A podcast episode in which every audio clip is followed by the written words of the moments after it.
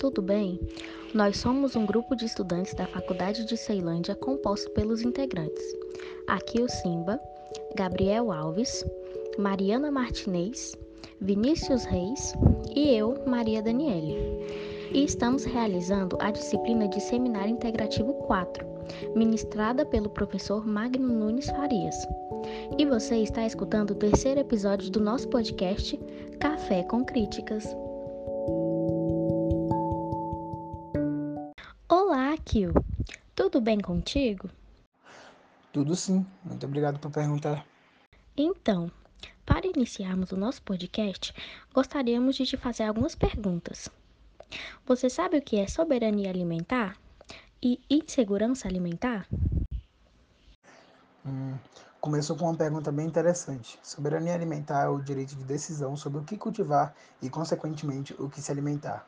Esse termo foi definido em 1996 pela Via Campesina em Roma e leva em consideração o direito de cada nação em produzir seu alimento, levando em consideração sua diversidade cultural e produtiva. Isso. E podemos perceber que esse conceito está associado à garantia e direito de acesso a uma alimentação saudável que nada mais é do que o conceito de segurança alimentar. Assim, podemos concluir que a insegurança alimentar é o oposto disso. Ou seja, quando uma população ou uma parcela da população não tem acesso a uma alimentação saudável.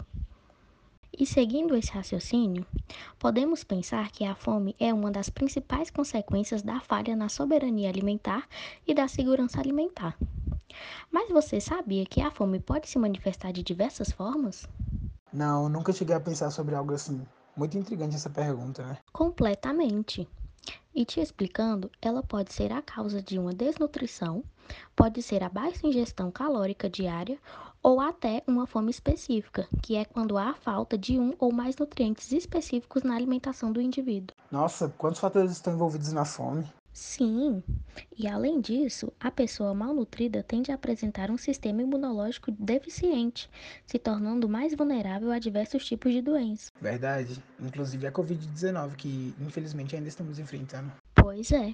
E outro aspecto importante é que uma pessoa desnutrida se torna, muitas vezes, incapaz de trabalhar devido a todos os fatores que falamos anteriormente. E isso só dificulta mais ainda manter uma alimentação saudável, já que sem trabalho essa pessoa não terá condições de adquirir alimentos, e assim isso se torna um ciclo. É, e o mais complicado é que temos uma série de aspectos que estão presentes na nossa sociedade que influenciam na fome, como a desigualdade social, a instabilidade econômica, a criminalidade, o uso de drogas, o desemprego, a ineficiência da política pública a baixa escolaridade, dentre muitos outros fatores. Pois é.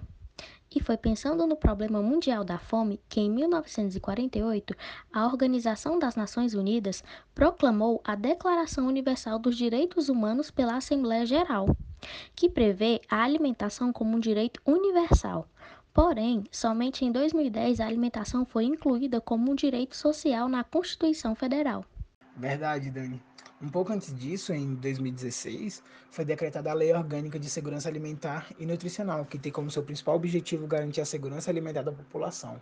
Além disso, sabendo que a fome é um problema gravíssimo presente na sociedade brasileira, foram implementadas diversas políticas e programas públicos com o objetivo de solucionar essa questão.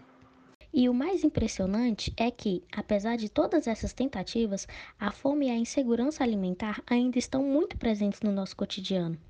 A pandemia, o governo e a economia atual não foram somente um agravante para essa situação.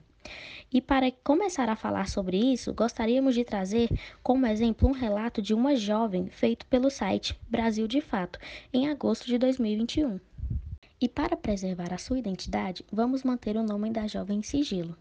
JLF, de 22 anos, está desempregada desde 2019 e tem dois filhos para sustentar. Ela recebe o auxílio emergencial no valor de 375 reais, sobrando somente 125 reais após pagar o aluguel de sua casa que possui somente um cômodo. O dinheiro restante não é suficiente para cobrir as despesas básicas com alimentação. Ela recebe doações da igreja, possibilitando que ela faça duas refeições por dia. um café da manhã e um almoço tardio. Na tentativa de sair do aluguel, ela está construindo um barraco em uma ocupação organizada pelo Movimento dos Trabalhadores Sem Teto. Frequentemente, ela precisa buscar alimento nas cozinhas solidárias, organizadas durante a pandemia pelo MTST para garantir que ela e seus filhos consigam comer.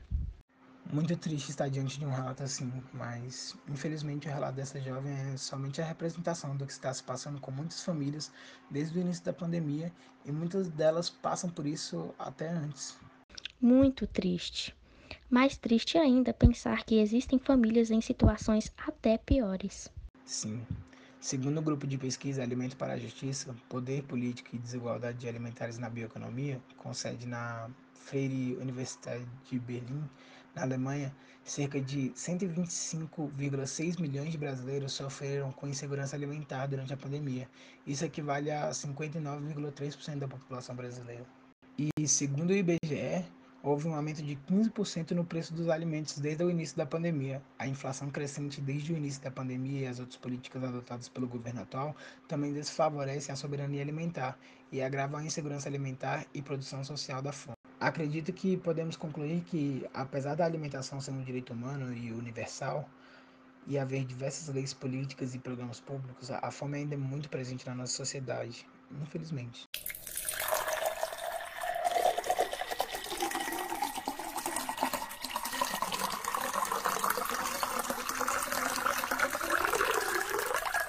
Gostaríamos de encerrar o nosso podcast deixando uma reflexão para vocês. O que vocês acham que pode ser feito para solucionar ou amenizar a questão da soberania, insegurança alimentar e a fome no Brasil?